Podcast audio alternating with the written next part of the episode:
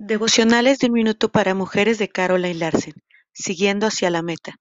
Más bien, una cosa hago, olvidando lo que queda atrás y esforzándome por alcanzar lo que está adelante.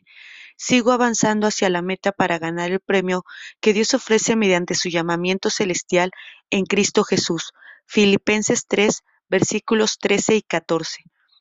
Una pauta muy importante para establecer prioridades es seguir mirando hacia adelante, Aprende de las experiencias y errores pasados, pero no sigas mirando hacia atrás. Continúa avanzando en busca de experiencias que te ayudarán a seguir creciendo más profundamente en la fe en Jesucristo. Las cosas a las que les entregas tiempo y energía deben ayudarte a convertirte en una mejor persona y una cristiana más fuerte. No te castigues por los errores pasados, olvídalos y mira lo que tienes por delante. Encara hacia la meta y haz todo lo posible para ser digna del premio que recibirás cuando cruces esa línea. Cierra tus ojos por un momento y medita en esta lectura.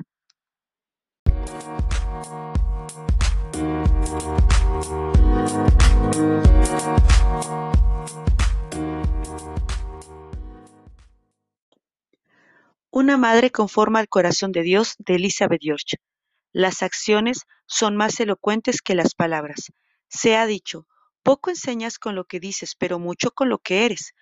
Para enseñar y animar a otras mujeres, incluso a tus hijas, a ser lo que Dios quiere que sean, tú tienes que ser lo que Dios quiere que seas.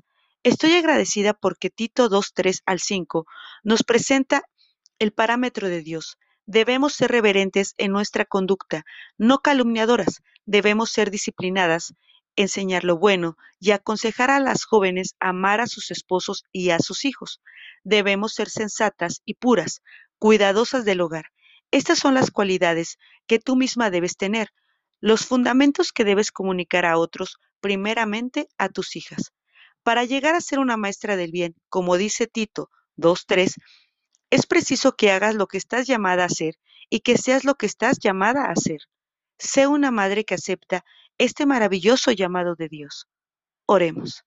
Jesús, hazme consciente de mis acciones y de lo que éstas comunican a mis hijas.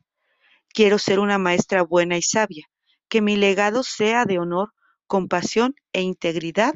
Amén. Esperando que estas lecturas sean de bendición para tu vida, saludos.